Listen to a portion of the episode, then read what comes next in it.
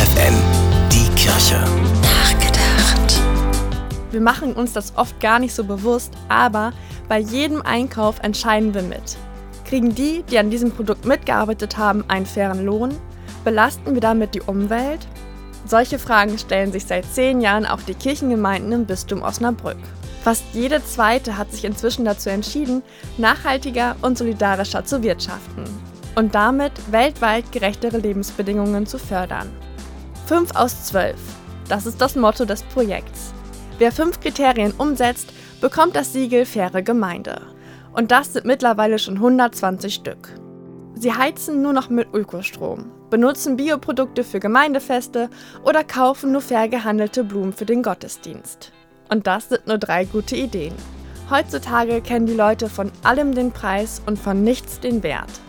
Das wusste auch schon Schriftsteller Oscar Wilde. Und genau darum geht es hier. Den Wert der Dinge wiederzuerkennen, zu würdigen und zu schützen. Tabea Kolbeck, FFN Kirchenredaktion.